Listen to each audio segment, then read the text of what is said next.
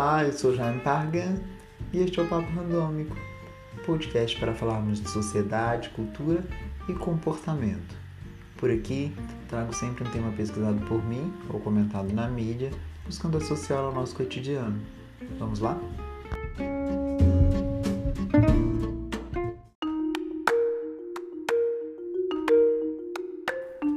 Olá, você que resolveu aparecer. Olá, você que resolveu dar um play nesse episódio depois de tanto tempo sem nenhuma atualização aqui no podcast.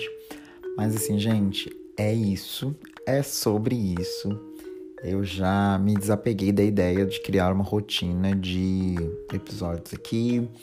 Vai ser sempre assim, quando eu tiver inspiração, eu venho aqui e gravo alguma coisa. E é isso, assim. Existem planos, existem possibilidades, mas não vou criar compromisso. Então, assim, vai seguindo o baile.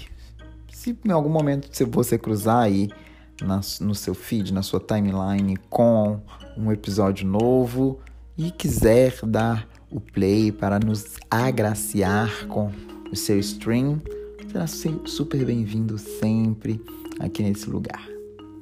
Eu, depois de tanto tempo sem aparecer, e pensando e repensando no meu ócio criativo, querendo criar inspirações para voltar, eis que, como muitas outras vezes aqui no podcast, eu me vi com alguns lapsos de reflexão.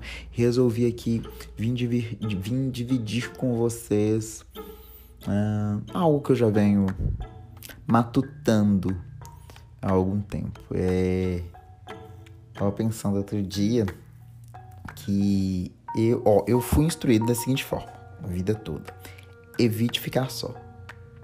As minhas tias me davam essa orientação, as novelas me davam essa orientação, a escola me dava essa orientação, as piadas que contavam, os livros, outdoors, revistas em geral, sempre. Todas elas diziam a mesma coisa, que é: ah, legal suas conquistas, mas evite ficar só, porque você não vai querer ficar para tio e também você não vai querer que ninguém cuide de você nunca na sua vida. Vá formar sua família. E é natural que diante dessas orientações você concentre um pouco da sua energia, ou muito da sua energia, ou toda a sua energia, em arranjar um par para colocar nesse lugar vago que está aí do seu lado. Quer dizer, nesse lugar que inventaram estar vago do seu lado. Porque na verdade é só ar. Vento, ótimo, ó. Vento, não é abafado, sabe? Só que aí, olha que chateação.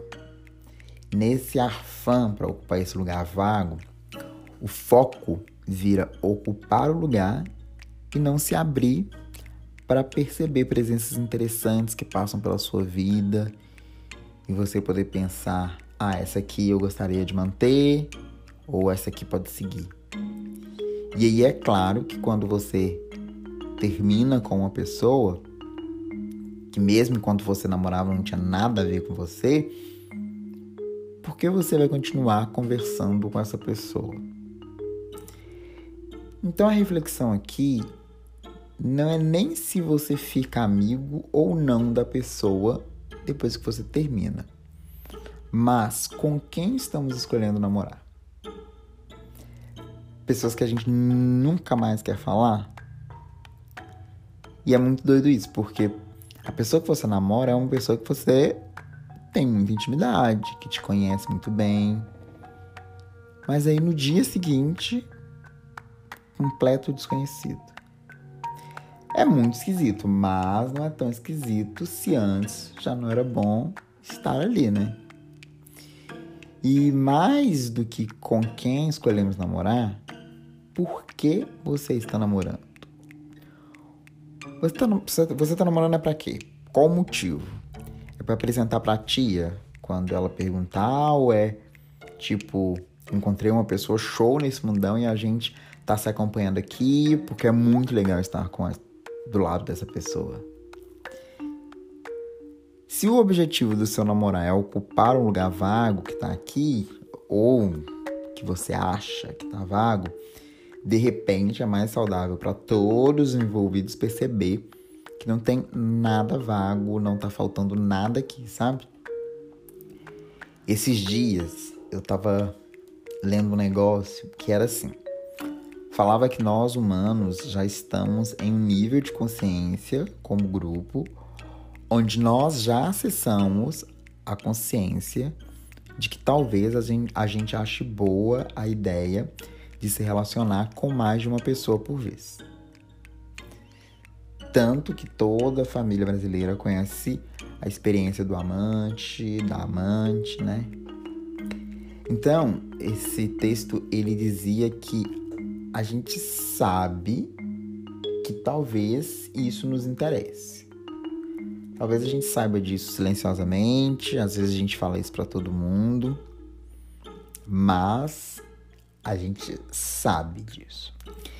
Eu já ouvi amigos e amigas minhas falarem: "Ah, eu vou casar, nunca mais vou pegar ninguém".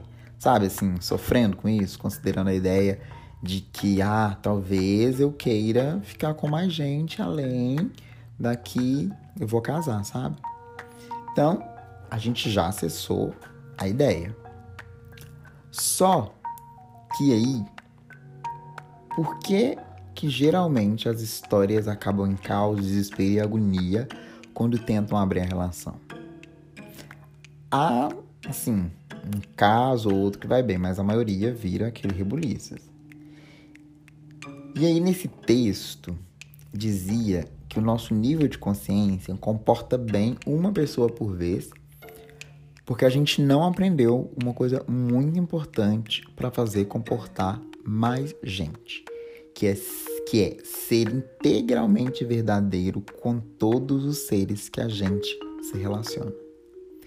E eu achei isso de extrema complexidade. Ser integralmente verdadeiro com todos os seres que a gente se relaciona. É tipo, você se relaciona com uma pessoa e aí você diz, ah, vamos abrir o relacionamento. E aí começa a se relacionar com outras pessoas. E aí dizia nesse texto exatamente isso. Você está se relacionando com essa pessoa. Daí você começa a se relacionar com outra pessoa. Aí você sente as coisas. E aí você pensa, ah, será que eu conto para essa pessoa que eu tô sentindo essas coisas? E ao mesmo tempo, você tem uma tendência de pensar, não, melhor não. Aí você conta uma parte da verdade para essa pessoa e conta outra parte da verdade para aquela outra pessoa que você está se relacionando. E aí, nesse sentido, fica um monte de meia verdade. Por isso esse, esse texto, ele diz que o melhor para nós humanos nesse nível de consciência que a gente está atualmente é se relacionar com uma pessoa por vez. O que já é um avanço, porque no, no decorrer da história a gente saiu de uma pessoa na vida.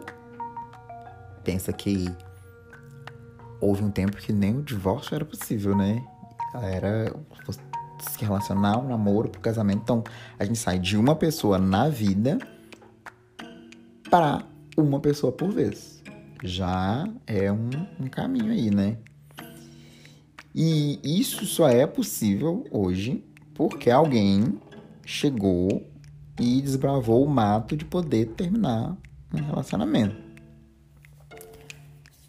E assim, acho que pensa que exatamente agora que você está me ouvindo, tem um casal desbravando o mato do amor livre.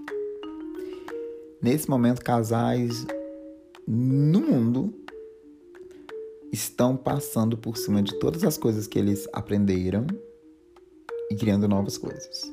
Às vezes sem referências, às vezes com pouquíssimas referências porque também tem aqueles que vêm desbravando o mato, né? Falando isso faz muito sentido, amor livre.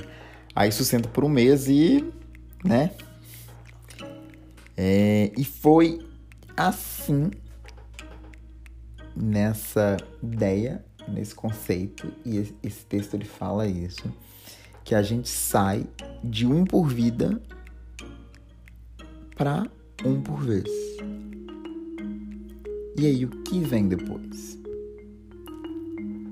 Talvez a gente tenha que perguntar para quem tá abrindo mato, né?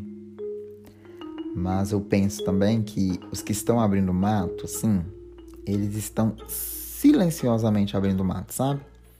Só contando para quem tá pronto para ouvir. Porque quem não tá pronto para ouvir, nem escuta direito o barulho da enxada.